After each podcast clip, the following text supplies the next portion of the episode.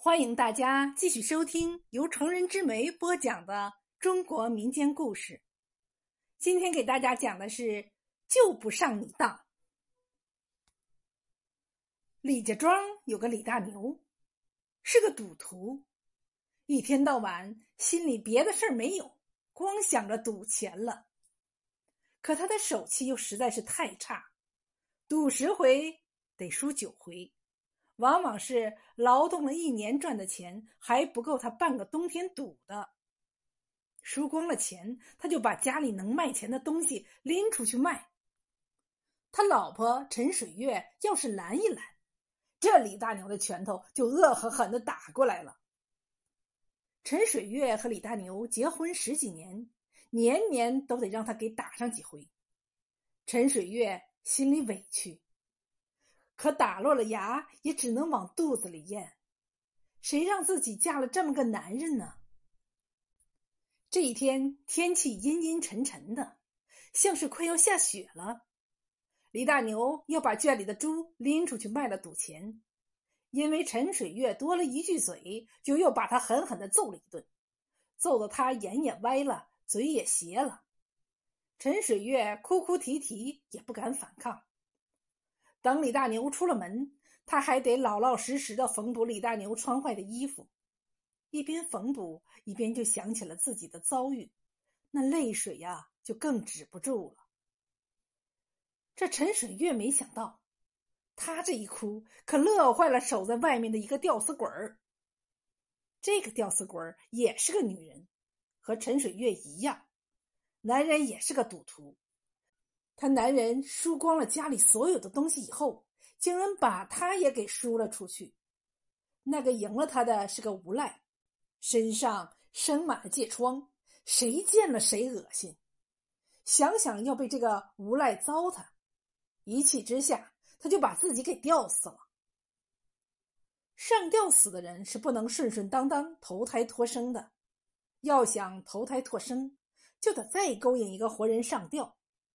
这个吊死鬼活着的时候就知道陈水月天天受气，死了以后就天天趴在李大牛家门外，等着一个好机会。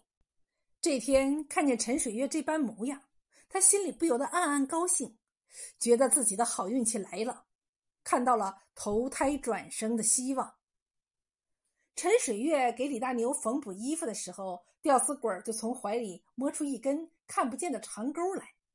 瞄准了他针上的线，一勾就给勾断了。线断了，陈水月瞅瞅，嘴一抿，接上去了，继续缝补。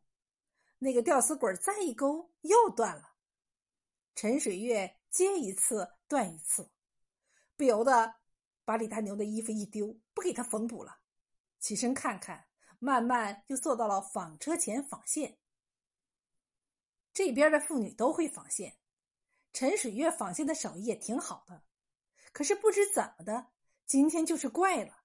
他刚刚纺了一截线，还没等缠到线轱辘上，那线就砰的一声断了。接上线头再纺，还是砰砰砰砰接连着断，断了七八回，陈水月再也忍不住了，嚎啕大哭起来。他觉得不光是李大牛欺负他。就是老天爷欺负他呢，缝补衣服线断，纺线线还是断。思前想后，这日子还怎么往下过呀？罢罢罢，不如死了吧。陈水月想着自己要去死，不是跳井就是上吊。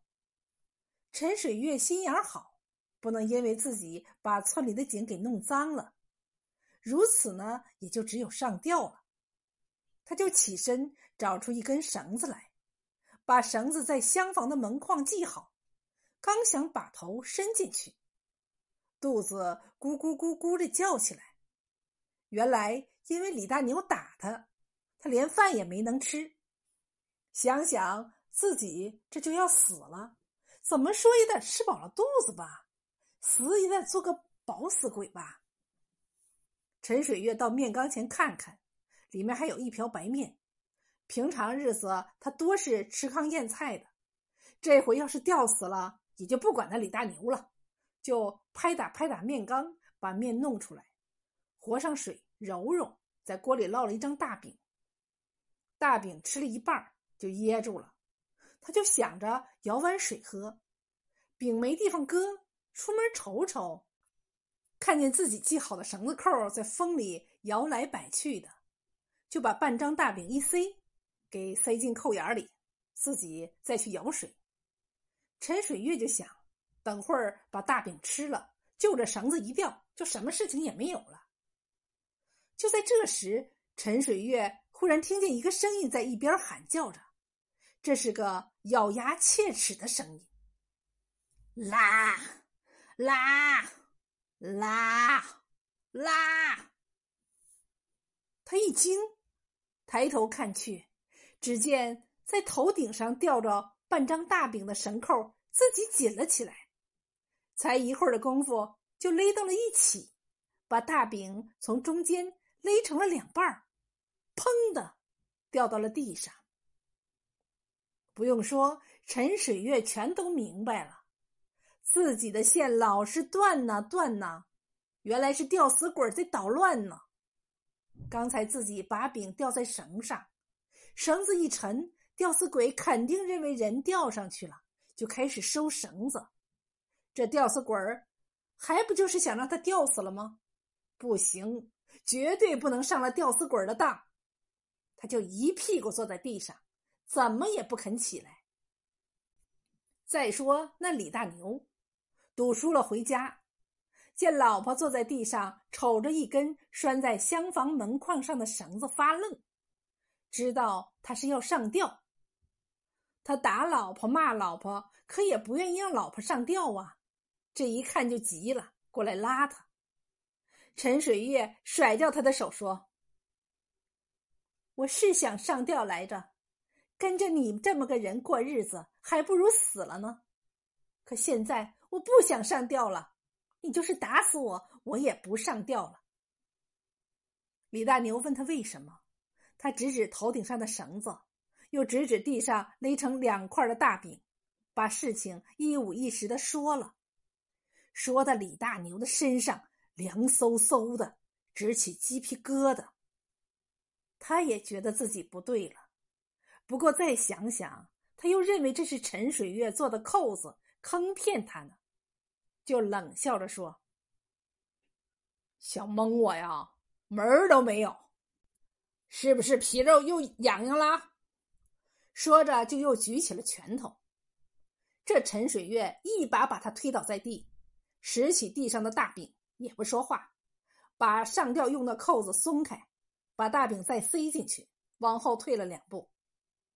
也是怪了，只听边上忽然有一个古怪的声音喊道：“拉，拉，拉，拉。”那扣子就自己紧紧的勒紧起来，又把大饼给勒成了两半哗啦掉在了地上。这一回，李大牛想不信也不成了，他头上的冷汗就冒出来了，坐在地上起不来。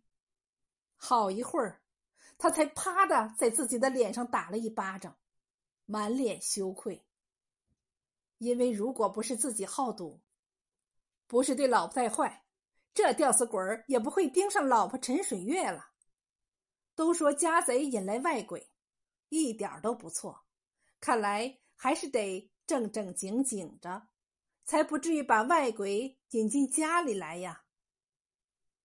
打那儿起，这李大牛就不出去赌钱了，慢慢也变成了个好人。